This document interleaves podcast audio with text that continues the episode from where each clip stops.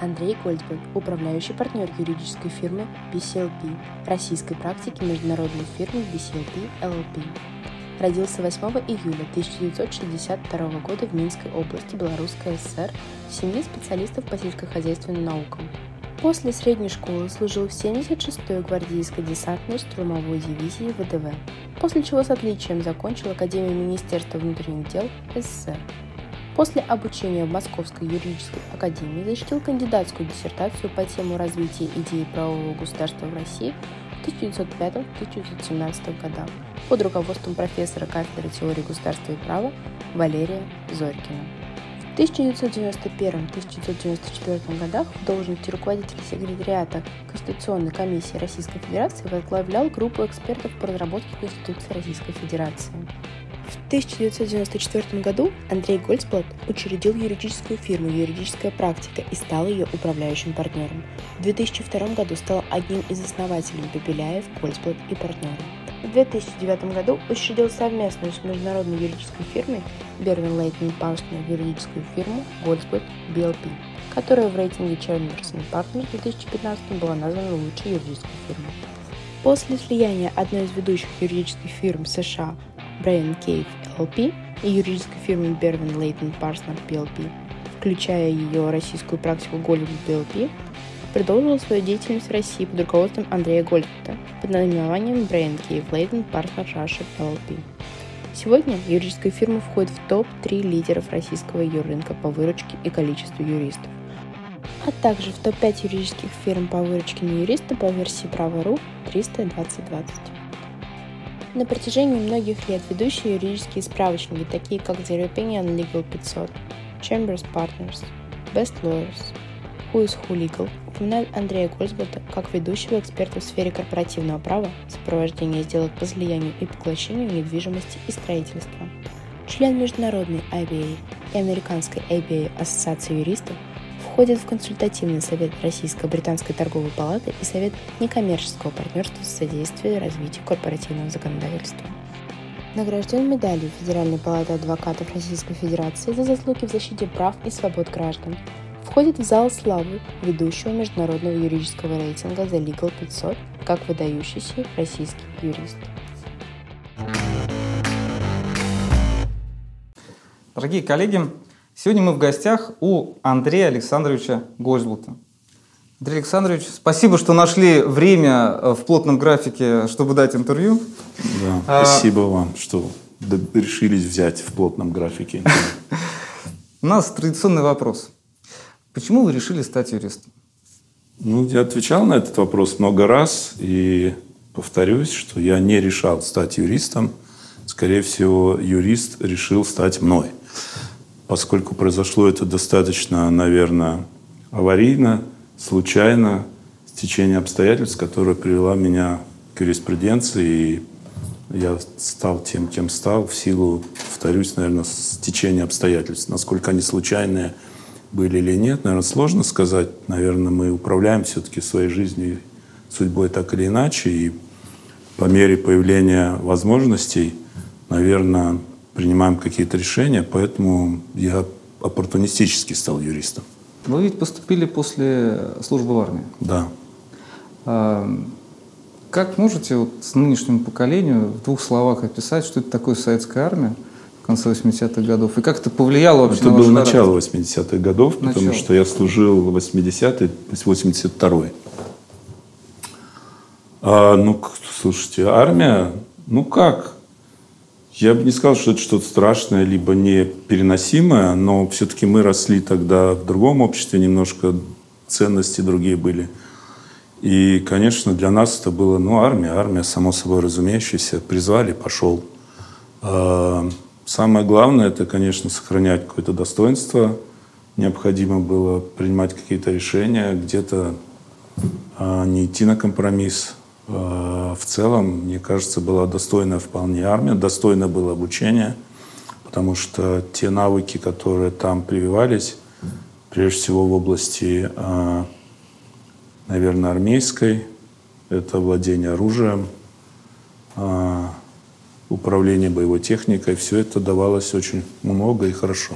Ну, может быть, просто еще потому, что я служил Псковской дивизии ВДВ. Наверное, там все-таки больше было армейского, чем неармейского. Мы прыгали с парашютом. 15 а, прыжков я, по-моему, сделал за всю службу. Сначала прыгаешь, конечно, сан второго, это тренировочное. Сначала с вышки просто. Там есть угу. вышка на нее, пошел у тебя. Потом сан второго, потом уже Ил-76, да. Это, конечно, там два потока. А когда боевые прыжки, там четыре потока, две двери и рампа, то есть хвост. Поэтому, прежде всего, наверное, я не жалею, что попал в армию. Мне кажется, она дала мне навыки, прежде всего, самостоятельности, самодисциплины и, скажем так, самозащиты какой-то и способности ориентироваться в сложных ситуациях. Как вы видели свою карьеру по завершении службы в армии? Ну, я видел ее очень наверное, просто. Это прежде всего вуз. Какой вуз мне надо было решить самому. И я еще в армии, наверное, уже на, на завершении службы все-таки думал о сельскохозяйственном вузе, о Тимирязевской академии, поскольку у меня родители заканчивали. Вот. Я даже получил направление из армии как хороший рядовой. А, и мне можно было поступить без экзаменов была льгота такая для тех, кто служил, получил рекомендацию, соответственно, из части. Но потом так сложилось, что как-то сельское хозяйство не вошло. А что повлияло? Да ничего не повлияло. Тут пришел домой, пришел из армии, пригласили в местную милицию и говорят, хочешь учиться в Рязанской школе МВД? Я говорю, ну давайте. Собственно, и все. И пять лет... Э, четыре. Четыре. С 83 угу. по 87. Да, в 82 я демобилизовался, в 83 поступил, в 87 закончил, потом аспирантура. Собственно, и все. Ну, очевидно, повлияло на вашу дальнейшую карьеру то, что Советский Союз уже находился в такой очень специфической фазе, потому что, ну, скорее всего, после э, окончания этого вуза вы бы пошли в силовые структуры? Нет, ну понимаете, я же всегда исходил из того, что где бы ты ни оказался, в какой жизненной ситуации, то надо из нее извлекать максимум полезного. И полезное для меня заключалось э, в карьере высшее образование, аспирантура, кандидатское преподавание. Угу. Поэтому неважно, закончил бы я Тимиряевку или здесь, я все равно бы двигал. Я, для меня цель была это – и Наука. я закончил с красным дипломом, да, и поэтому я пошел в адъюнктуру. Ну, так аспирантура называлась а, тогда у, в органах. И, собственно говоря, я двигался именно по своей, по своей карьерной цели. А вопрос уж там, то ли это сельское хозяйство или право, ну какая разница, можно сделать хорошо, только как попал. А какая сфера научных интересов у вас была тогда? Ну, безусловно, правовое государство, поскольку я работал уже еще не защитив, но уже практически закончив работу над диссертацией в Верховном Совете. Я был руководителем секретариата Конституционной комиссии, поскольку мы работали над проектом новой Конституции независимой России, то, безусловно, правовое государство, наверное, было наиболее востребовано интересно с тем, чтобы как-то эти знания теоретически попытаться в том числе воплотить а, в новой Конституции. И Зорькин Валерий Дмитриевич был моим научным руководителем.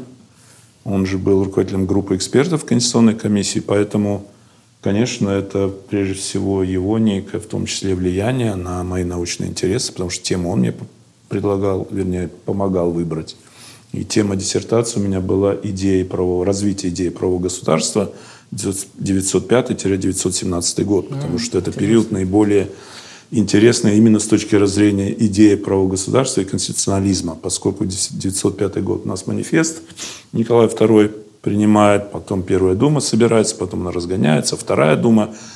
И все это развитие проходило практически до распуска учительного собрания, поэтому, собственно, и взял этот узкий период, поскольку после того, когда учительное собрание распустили или, скажем так, разогнали, наверное, о правом государстве уже не приходилось говорить, поэтому вот это, наверное, наиболее интересный период в России, хотя, понятно, там было и до 1905 года какие-то идеи, но основное, конечно, развитие именно теория правового государства получила вот в этот период, 95-17 год. Это, собственно, тема моей диссертации, и, конечно, я в принципе, а, почерпнул очень много знаний из работ тех ученых, Гессен, Кокошкин, там, не знаю, Кистяковский. А в каком году защитили диссертацию? В 94-м. Вас не пугало то, что многие моменты, связанные с 1905-17 годом, они стали повторяться в 93 году, когда фактически пошли разгоны? Нет, конечно, не напугало. Меня напугало то, что по нам начали стрелять в Белом доме. Вот это а вы меня там напугало. Находились? Конечно, я был там, но я ушел до того, как танки начали стрелять. Ну как, я вышел просто домой, надо было какой-то сделать передышку, потому что в ночь, а как раз когда меня из дома вызвали в октябре, по-моему, 3 октября, не помню, вызвали в Белый дом, я приехал туда, мы всю ночь там сидели, писали какое-то постановление э, съезда по об отношению к указу президента Ельцина о распуске Госдумы. Вот. Ну и под утро уже понятно, что там находиться, там, не поесть, не попить, туалеты закрыты, телефоны отключают, и я просто поехал домой, а потом меня уже просто они оцепили, не пустили. Поэтому тогда было страшно. А то, что в 91-м происходило вообще, я прилетел сюда, на следующий день тут уже все вокруг Белого дома, все радостно ходили, заборов не было. Кузьмин бегал с гитарой, песни пел. Поэтому, вот, а 93-м было неприятно, скажем так. Страшно не было. Ну, как вы считаете, Советский Союз можно было сохранить? И нужно ли было его сохранять? Ну, знаете, вот задавать вопрос, можно ли бы, а можно было ли э, не делать там э, переворот октябрьский, а можно ли бы, ну, что, такой вопрос очень сложный, на него невозможно ответить. Но мы же с вами знаем, что история это есть история. Поэтому можно было или нельзя, вам никто не ответит на этот вопрос. А с точки зрения конституционалиста? А что мы можем сохранить? Причем здесь конституционализм вообще ни при чем. Это вопрос развития общества, человечества, о наших интересов, ценностей. Это ну так случилось, что можно было, нельзя. Может быть, еще можно потянуть. Может быть, нельзя. Может быть, он как Северная Корея продолжал бы еще династийно управляться. Откуда мы знаем? Понятно. А после того, как вы защитили диссертацию, очевидно, вы рассматривали какие-то карьерные треки, как сейчас модно говорить. И у вас было, наверное, достаточно много предложений с учетом того, э, той работы, которую вы делали э, в рамках работы над Конституцией. Да не было никаких особых предложений. Было понятно, что можно было идти на кафедру куда-то преподавать, можно было еще куда-то идти, но в силу обстоятельств меня пригласили в Верховный Совет. Э, тогда был руководитель секретариата Конституционной комиссии Румянцев Олег Германович, угу. товарищ мой, до сих пор дружим. Вот. Э, собственно, я стал руководителем секретариата у него, и, ну, не у него, в Конституционной комиссии, там 100 с лишним депутатов и рабочая группа небольшая.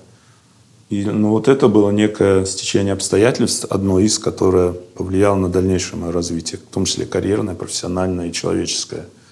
Ну, вот так получилось. Варя Дмитриевича пригласили экспертом. Я, значит, пошел руководителем секретариата. Как-то все сошлось в одной точке получила свое развитие. Поэтому предложений никаких не было. Было одно предложение, которое я принял.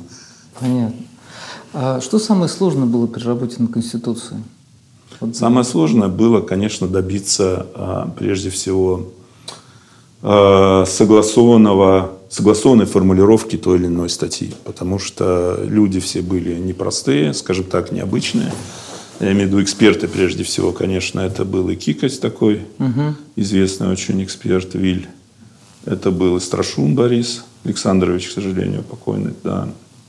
Это и Мамут был. Угу. Старший? ну, конечно, младший тогда, мне кажется, другим занимался.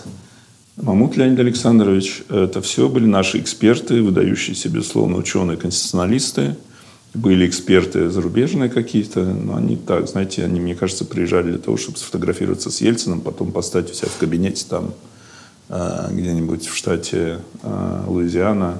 Был адвокат один там приехал. Я не помню, как он вообще попал к нам. Написал письмо, там, что он такой конституционалист, приехал. Чего он делал? Сфотографировался с Ельцином и улетел. Мы потом были в Луизиане, когда у нас была поездка, мы ездили по разным штатам, мы были в Конгрессе, там, ну, в 91 году, по-моему, и решили к нему заехать, посмотреть, как. Все, портрет стоит, все в порядке. Не зря съездил. Миссию выполнил. Да.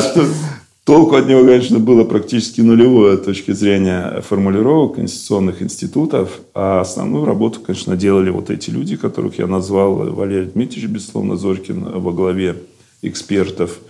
И самое сложное, возвращаясь к вашему вопросу, было, конечно, согласовать формулировку, положить ее на бумагу. Это то, что касается работы над проектом. Ну а самое сложное, конечно, это было то, что съезд – ведь тогда съезд должен был принять новую конституцию, не Верховный Совет, а съезд. Это более высший орган. И, конечно, а, было видно, что съезд, съезду эта конституция была не нужна. Потому что все-таки, несмотря на то, что произошли перемены серьезные, в своем большинстве, наверное, в ядре все-таки съезд оставался там, в Советском Союзе, и конституция, которая а, предлагалась к принятию, она ну, понятно, что это борьба личных интересов. И, собственно, 93 год произошел из-за того, что Верховный Совет пошел по пути не принятия новой Конституции, а по пути внесения поправок в старую РСФСР еще Конституцию 1977 года.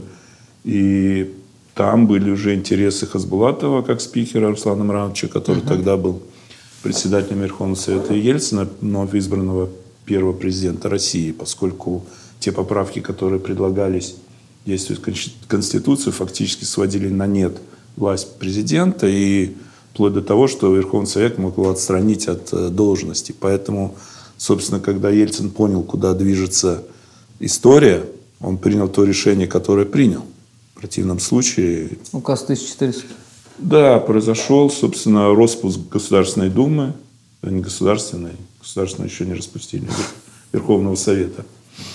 И с причиной личной амбиции, личные интересы. Во всем. Это во всех любых политических процессах. Поэтому то же самое Советский Союз. Смотрите личные интересы Кравчука, Лукашенко и остальных подписантов. Беловежских соглашений. Ну, конечно, понятно было, что...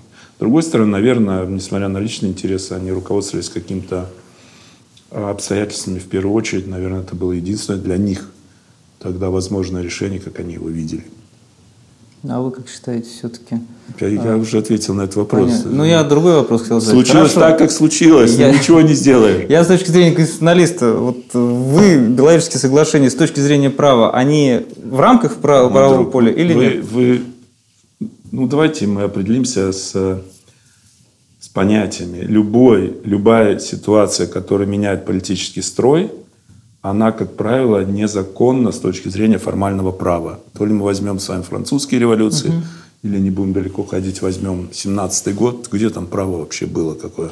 Ну, отрекся Николай, может быть, и по праву некому действующему тогда для самодержавия. Но дальше-то пошло все по-другому. То же самое Советский Союз, он развалился разве по праву? Поэтому говорить о Конституции, праве в ситуациях, когда происходит события, которые меняют полностью общественный политический строй, наверное, не приходится. Сложно. Может быть, какие-то э, демократии, ну, даже английская конституционная монархия, даже французская, они все все равно так или иначе радикально менялись, наверное, далеко от права. Ну, не знаю, мне сложно назвать пример, где вот мы в соответствии с Конституцией поменяли политический строй и общественную нашу жизнь. И у нас была монархия, а теперь ее нет. А в Конституции прямо было написано, когда монархия надоест, поменяем. Понятно. Поэтому мы выполнили Конституцию, и теперь у нас все хорошо. Поэтому говорить о том, что с точки зрения конституционалиста, ну, как бы, мне кажется, смысла не имеет в отношении Беловежских соглашений. И, и, и вообще всех событий, которые тогда происходили. Кого бы вы могли выделить? Вот вы уже говорили про юристов. Но я не конституционалист, мне кажется. Ну, но а все равно вы работали в этой сфере. Мне скажут, скажут клиенты, ты, так ты что, не по этой части, оказывается? Что же нам Что нам скажут? 30 лет нам, да, это самое, нас водил за нас, э, обманывал. Это, оказывается, конституционалист, а не этот самый.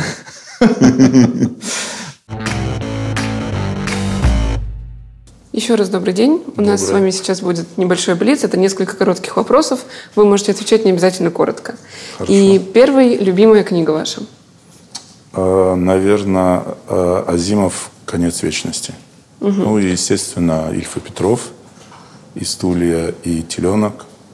Наверное, скорее всего, Ильф и Петров, «Стулья» и «Теленок», да. Хорошо. А если не юриспруденция, то? То юриспруденция. А, лучший способ отвлечься от работы? Приготовить себе вкусную еду, поплавать в бассейне, либо в открытом водоеме. Ну, собственно, и все. Велосипед, да. А какое у вас любимое блюдо, которое вы готовите? Ну, разное. Рыба. Ну, дело не в любимом блюде, э, дело в том, как оно приготовлено. Поэтому угу. главное, чтобы продукты были свежие, хорошего качества. Тогда блюдо любое приготовленное будет любимое. Хорошо, спасибо. Ваши лучшие воспоминания из детства? Мои лучшие воспоминания из детства? Знаете, наверное, детство у всех было яркое, светлое, доброе, когда родители рядом, семья вся тебе заботится. Поэтому, наверное, все детство – это лучшие воспоминания. Угу. А самое яркое было, наверное, когда э, на Новый год пригласили Дед Мороза, как все маленьким. Пришел Дед Мороз, а я обрадовался, Дед Мороз, а потом говорю, дедушка, а что у тебя папины тапки? Собственно, произошло разоблачение, да, такое. Интересная история. Да, это яркое воспоминание. Я бы не сказал, что оно лучше. Лучше было ну, несколько эйфорийных вещей в жизни. Это демобилизация из армии, рождение первого, второго сыновей. Наверное, это самые были яркие вещи. Угу, хорошо. Ваше самое сильное профессиональное качество? А, я думаю, что а, вникание в детали, а, понимание всей истории – это, наверное, необходимое качество скорее для профессии, а не сильное. Без них, наверное, не станешь хорошим юристом. И, конечно, вопрос организации своего времени, организации своей работы, организации людей – и управление командой, наверное. Угу, спасибо. Можно ли без классического университетского образования построить успешную карьеру юриста? Ну да, я же построил. Не, не знаю, успешно она или нет, но построить карьеру можно. Хорошо. А, МНД по российскому или по английскому праву?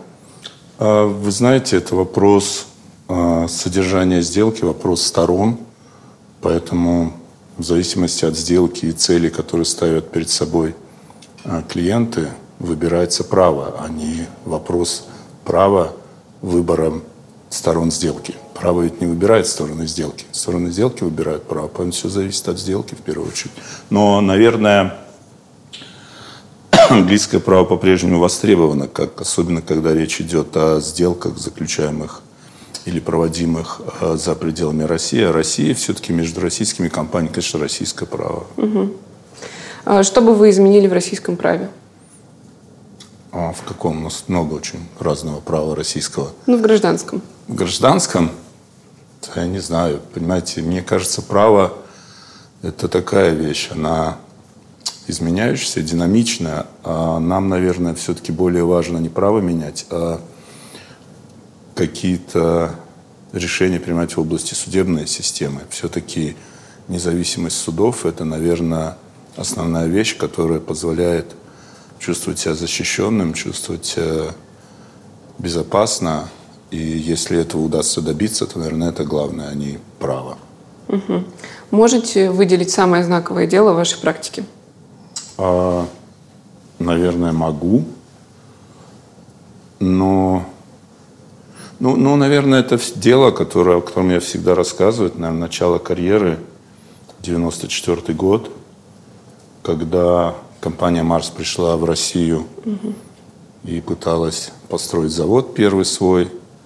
Они, естественно, никак не могли заключить договор аренды земли, поскольку он был по английскому праву переведен помощником одного из партнеров иностранной фирмы юридической на русский язык. Понятно, что терминологически он не выдерживал вообще никакой критики, и мэру было очень сложно понять, о чем речь. Поэтому а мне как-то удалось на четырех страничках написать по российскому праву, после чего они заключили договор аренды, оно стало для меня, наверное, знаковым. Но это если а, вспоминать прошлое. Сейчас много всего было так, что сложно вспомнить знаковые. Наверное, все дела были знаковые, интересные, потому что каждый клиент для нас, он знаковый и приоритетен, поэтому мы, наверное, так относимся к работе, иначе можно потерять фокус. Угу.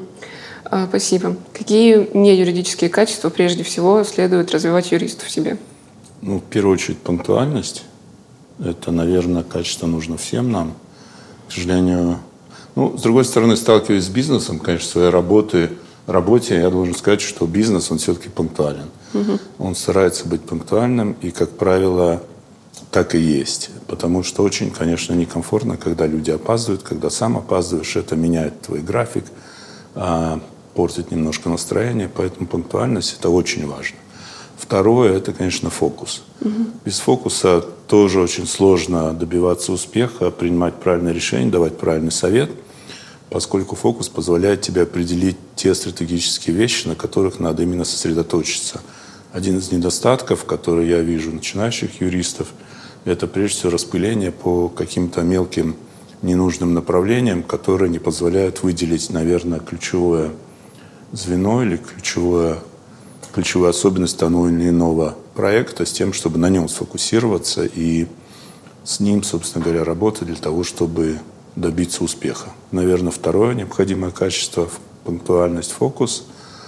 А, внимание к деталям. Это очень важно. Зачастую а, можно пропустить какую-то, казалось бы, незначительную вещь, незначительную деталь, не обратить на нее внимание. Она может сыграть ключевую роль а, при реализации проекта наверное, третье внимание к деталям. И четвертое, это, конечно, грамотность. К сожалению, писать люди разучились, как-то не странно. Писать логически, писать структурно, писать понятно и писать кратко, когда того требует ситуация. Угу. Когда говорили о фокусе, я правильно понимаю, что вы сторонник ранней специализации юриста?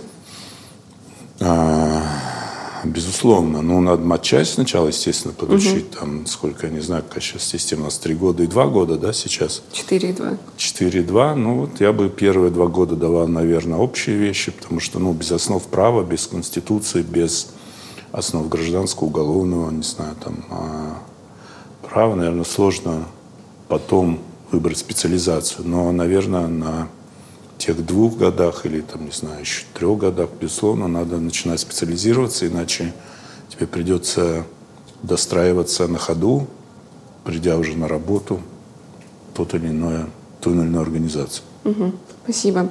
И последний вопрос. В чем залог успеха юридической фирмы?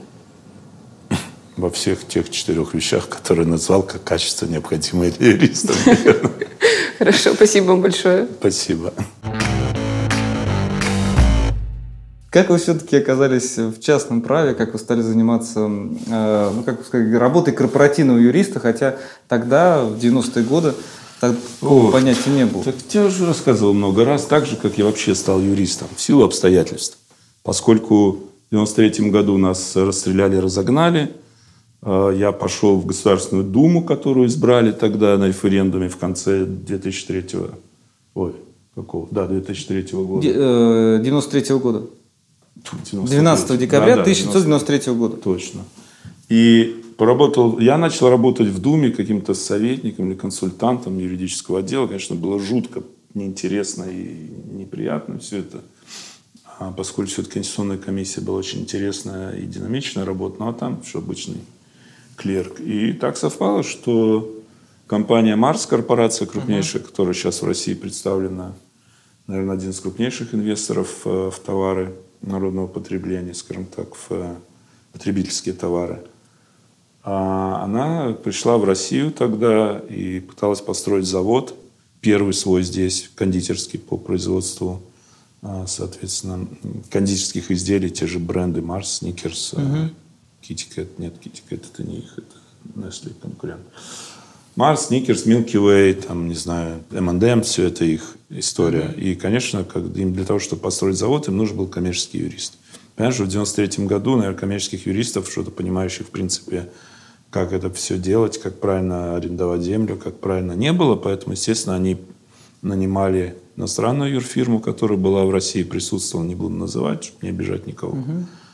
И, конечно, они столкнулись с тем, что иностранная юридическая фирма пыталась принести институты все-таки английского права на российскую землю. Ну, невозможно было это сделать тогда. Сейчас это невозможно. Тогда, сейчас все-таки, наверное, она больше российское право адаптировано к а, англосаксонской концепции.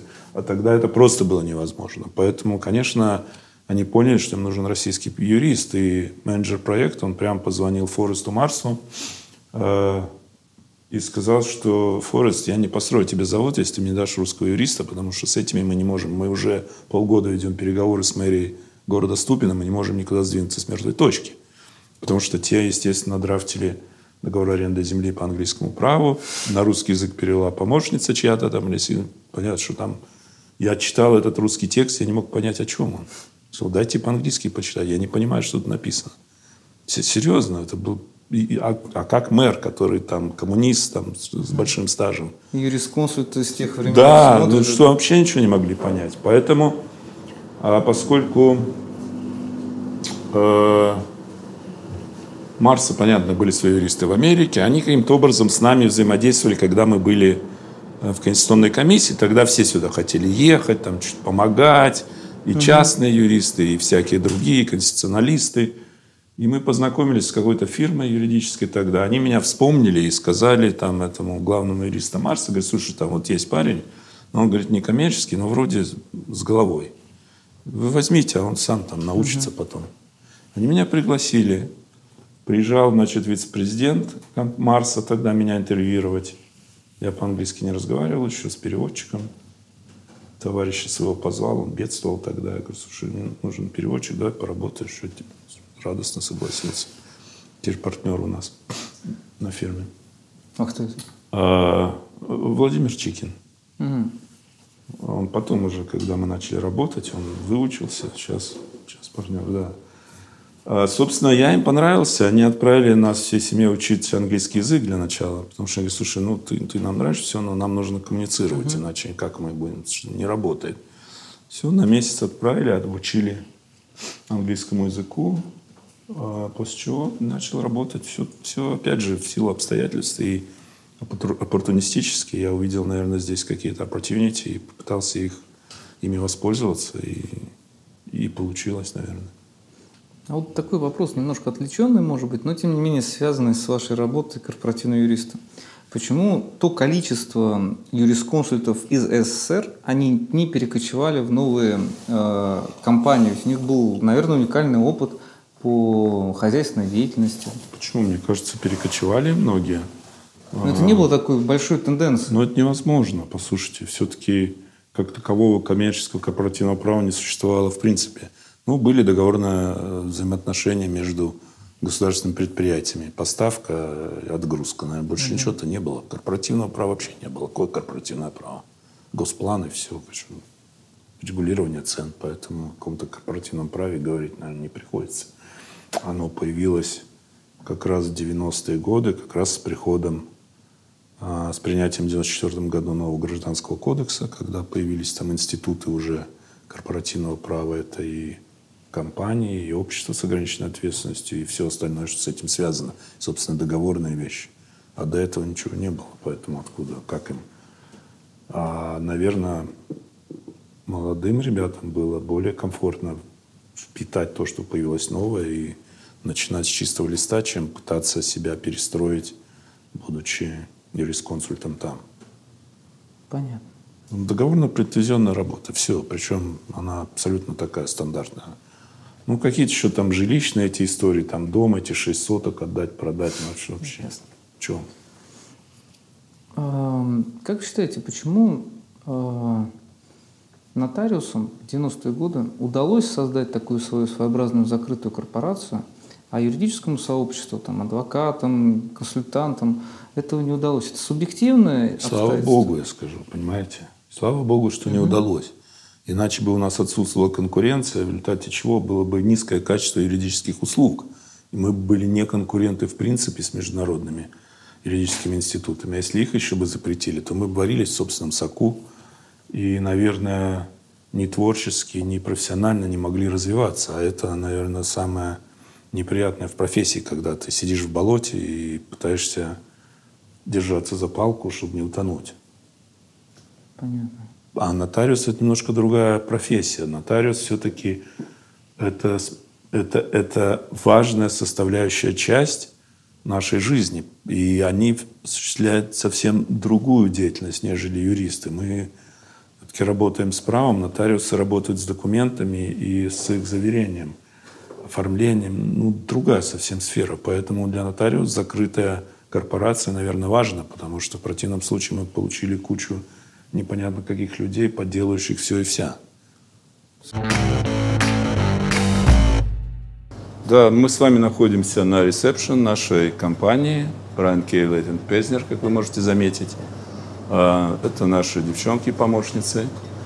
Они улыбаются? А, они улыбаются. Они не только улыбаются, они меряют температуру. И я надеюсь, что когда вы сюда вошли, у вас тоже измерили температуру да. тела. В противном случае вы сюда не вошли.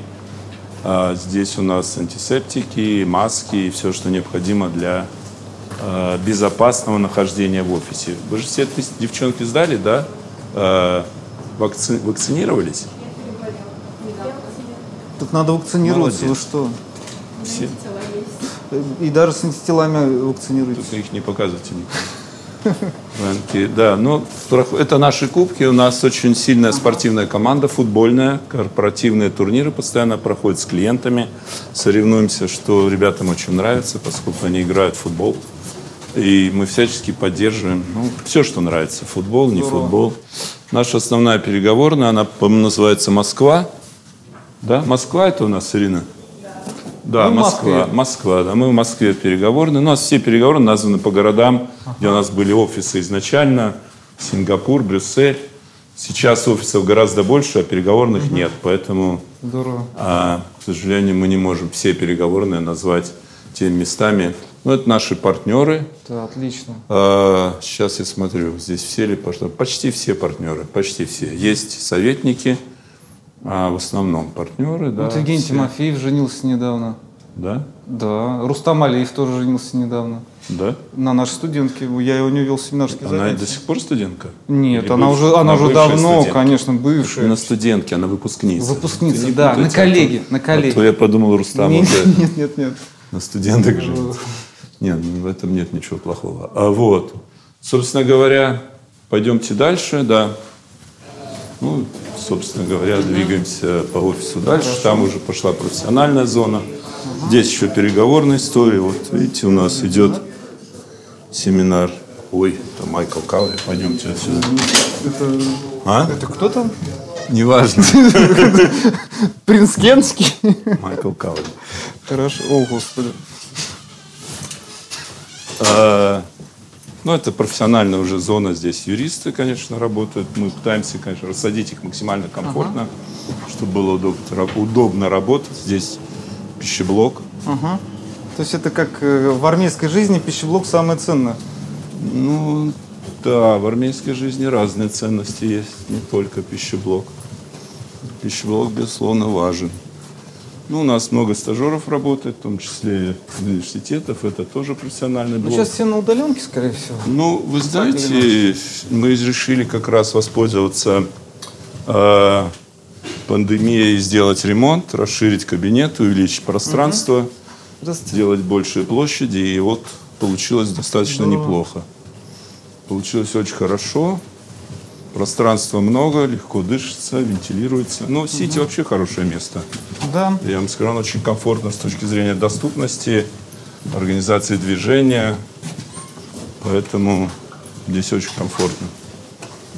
Здравствуйте. Здравствуйте. Здравствуйте. Здравствуйте. Здравствуйте, Юрий. Как ваши дела? Знакомы? Да, мы знакомы. Это наш... А вы защитили диссертацию? Нет, еще скоро. Да, здрасте. Ну, вам успешная защита. Спасибо большое. Да, мы вам уже оппонента подбираем с Анатолием Александровичем. Ну вот, собственно говоря, как у нас тут красиво стали, давно не было. Ну, да, здесь мы занимаем весь этаж, и еще угу. мы занимаем половину 13 этажа. Ага. У нас два этажа. Слушай, ну я вот там не был ни разу. Я все время меня вот сюда водят. А я тоже. Да, это как э, про Брежнева. Читал «Малую землю»? Читал, да. Может, и мне почитать. Да, да, да, да. Ну, здесь, ну, все, в принципе, все одинаково. Я не думаю, что имеет смысл двигаться куда-то дальше. Собственно, офис большой, просторный, светлый. Говорящая собака, когда сидели, выпивали мужики втроем, читают там газеты, на газету, селедку развернули, там газета, объявление. Продается говорящая собака.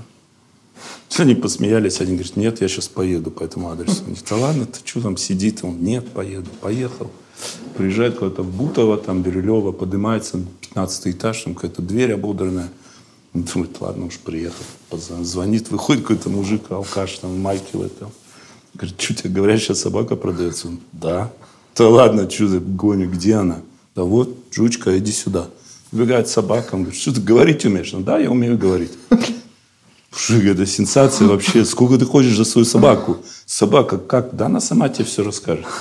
Как ты стала говорить? Она, ну вот в СССР КГБ проводили эксперименты, мне сделали операцию, научили говорить и понимать речь. Я бегала по посольствам и, собственно говоря, а, слушала все. Потом прибегала, все рассказывала, меня кормили, жизнь была, мужик вообще. А сейчас эти гаджеты, все, они нужна. Возьми меня, купи, не пожалеешь. Чувак, это сенсация мировая. Все, беру. Сколько? Он, да, сколько, не жалко. Говорит, вот у меня 25 тысяч есть. Он, да давай. Говорит, да, он говорит, подожди, прежде чем ты... Запись идет? Прежде чем ты... Э, лучше выключить. Прежде чем ты отдашь мне свои деньги, я тебе кое-что на ухо должен сказать, чтобы она только не слышала. Ну, она все.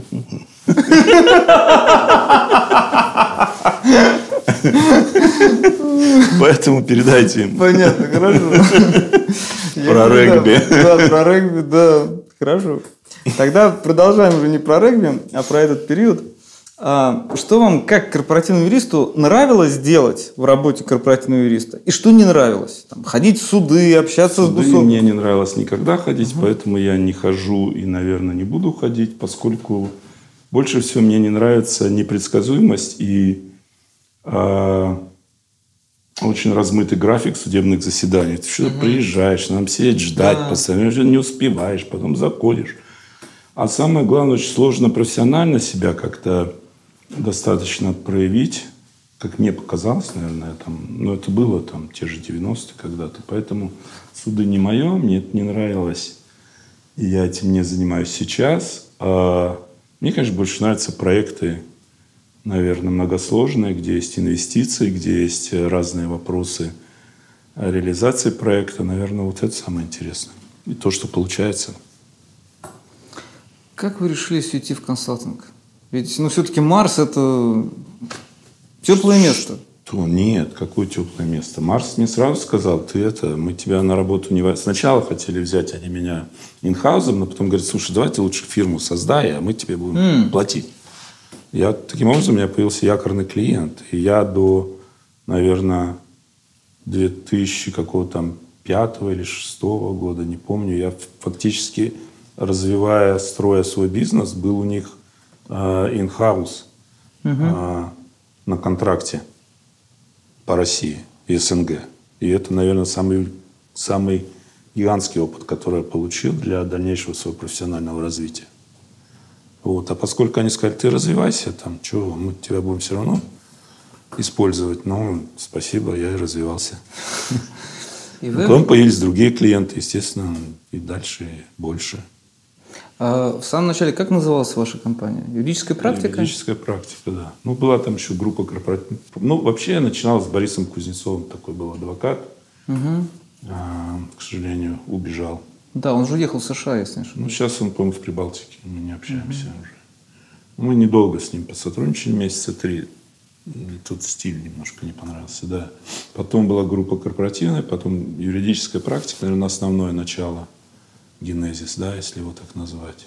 Ну, дальше Пепеляев, потом БЛП, теперь Пранкеев. Ну, всех, конечно, интересует ваше сотрудничество с Пепеляевым Сергеем Геннадьевичем. А, интересует с какой стороны? Со стороны того, что есть мнение о том, что вы могли стать вместе с самой главной и самой крупной российской юридической фирмой. Мы подписали с ним биологические соглашения. Подписали. Почему вы... Э, вот два вопроса. Первый, почему вы с ним объединились? И второй момент, почему разъединились?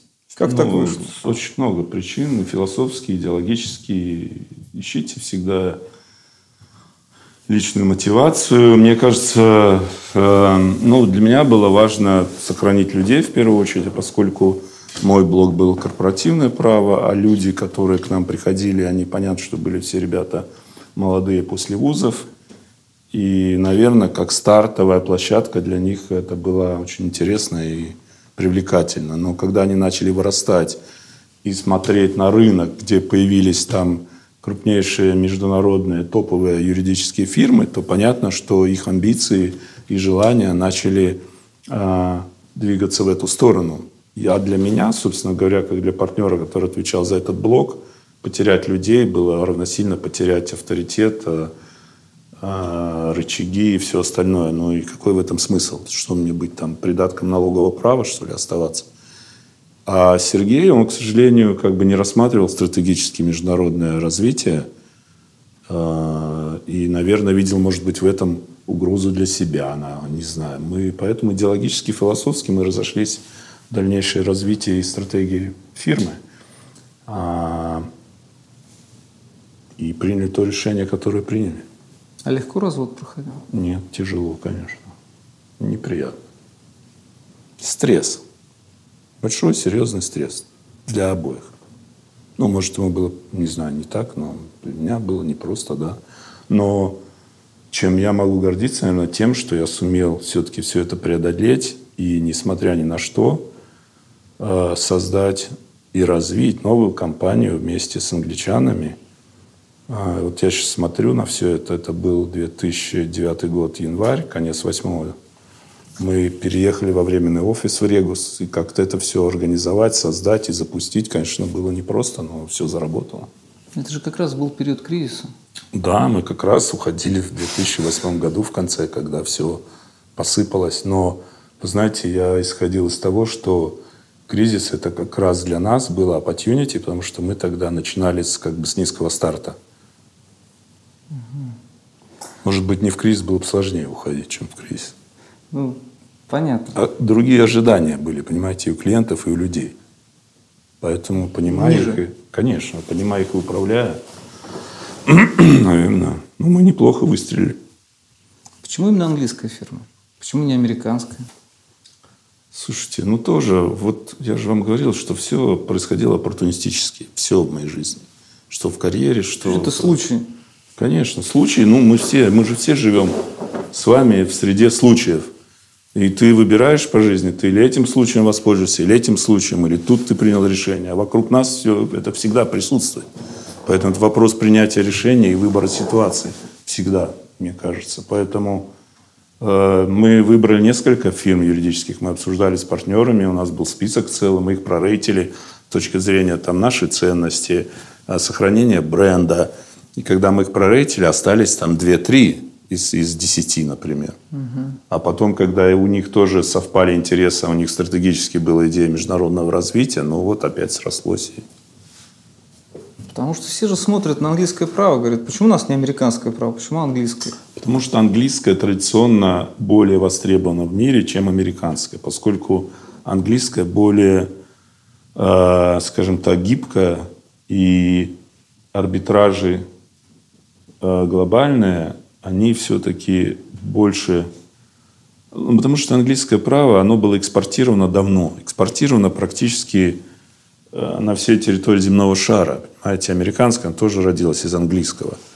Поскольку оно было экспортировано и в Азию, и в Австралии, и в, э, в том числе во все остальные колониальные, прежде всего, истории. Ну, поэтому плюс английское правосудие, да, экспорт права. Понятно. Вот мы почему-то не хотим российское экспортировать. Ну, это сложно.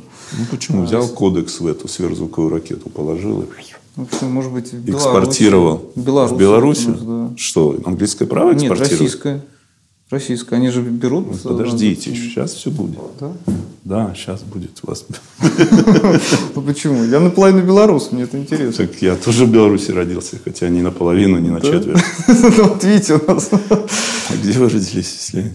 Я не родился, у меня мама, э, ее родители из Витебской губернии, но потом они переехали в Ленинградскую область перед войной, и почему-то ее записали русской, хотя родители ее по паспорту оба белорусы. Ну, так было, видимо, принято. Ну, поздравляю вас. Да, вот в такой мой камин аут или куда там надо сказать. Это я, по-моему, на камеру еще особо не говорил. Белорус нормально. Хорошо. Можете говорить. Смотрите. Главное, это флаг не носите с собой.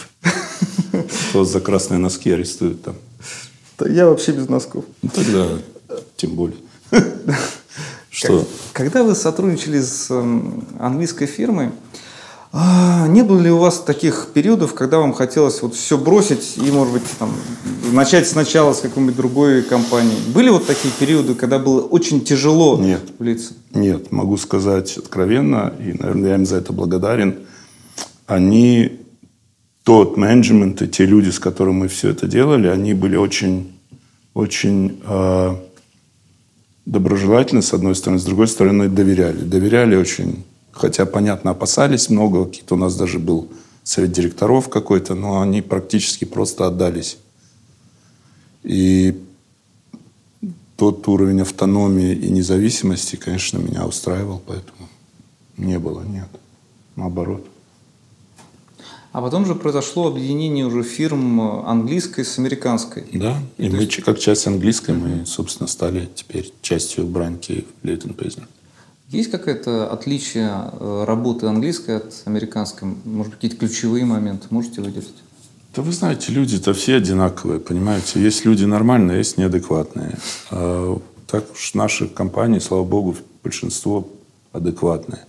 Там профессиональные вещи другое, а то, что они адекватные, способные к диалогу, конструктивному, коммуникации, это, наверное, самое ценное. Поэтому какой-то разницы большой для меня здесь нет – а, с другой стороны, я считаю, что наши возможности а, расширились, поскольку, например, санкционные американские вещи мы, конечно, без американского офиса не смогли делать. Сейчас у нас большие объемы здесь.